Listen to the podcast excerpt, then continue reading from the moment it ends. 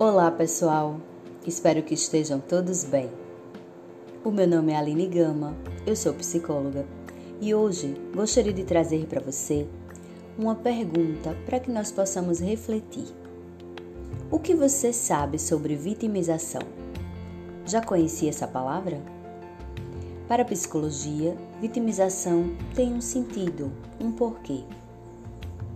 Algumas pessoas se sentem vítimas da sua própria vida, da sua realidade.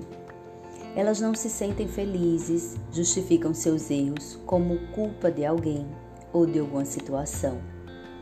Estão sempre achando que tudo dá errado para elas e que tudo, na verdade, é um peso, que elas estão sempre carregando um fardo maior que as outras pessoas.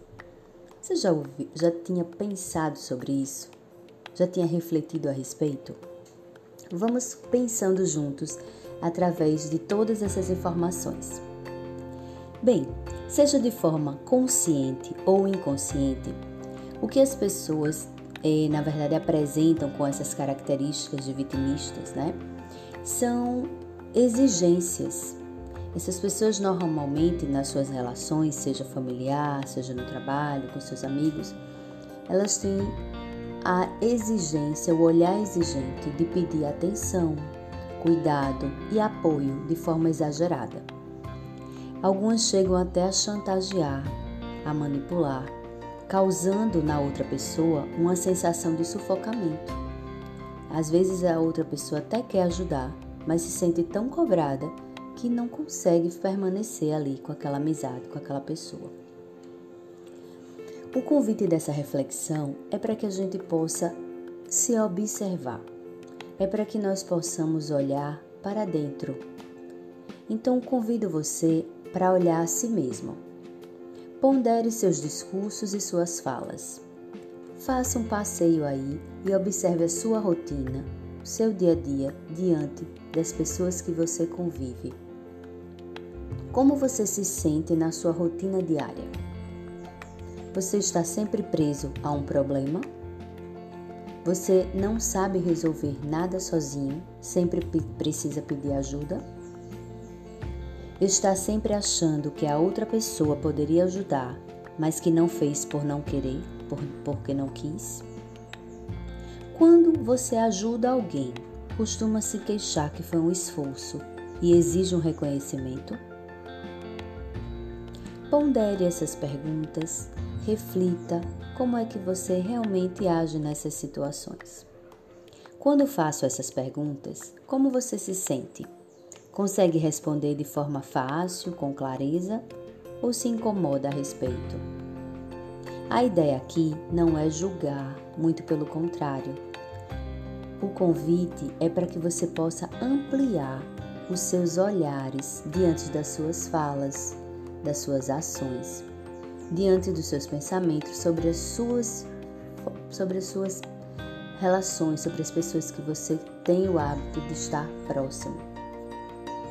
Muitas vezes estamos presos em um ciclo de negação e da nossa, na verdade, autocrítica. Muitas vezes a gente não tem é, a possibilidade de perceber ou simplesmente a gente não se percebe diante das nossas relações a nossa autocrítica é quase inexistente. Então a gente tende a criticar, né, a criticar todos sem cessar. A gente tende a achar que tudo do outro está errado e que sempre é a gente que está sofrendo. A gente tende, na verdade, a, a olhar para as outras pessoas partindo do princípio da nossa rigidez, da percepção que temos de nós mesmos e dessa forma não aprendemos a reconhecer quando devemos agir por conta própria, ou apenas quando devemos respeitar o limite da outra pessoa em relação aos nossos desejos e expectativas. A outra pessoa, seja ela qual for, ela também tem os desejos e as expectativas dela. E nem sempre ela pode atender a tudo que queremos. Isso não é errado, e quando a gente entende claramente que temos um lugar e ela tem o dela, fica mais fácil seguirmos sem nos colocarmos como alguém que está sempre precisando do outro. Por isso, convido para você aproveitar esse momento e ponderar, buscar desenvolver o seu autoconhecimento, se libertando das suas feridas, do seu passado, reconhecendo as suas histórias, aceitando a sua realidade e buscando agir com empatia pelas pessoas ao seu redor. Se você puder reconhecer os seus limites e fraquezas, terá mais chances de viver momentos de prazer e satisfação, sem cobrar dos outros. Agradeço a sua atenção e desejo que sinta pelo outro aquilo que tanto deseja que sintam por você. Até a próxima!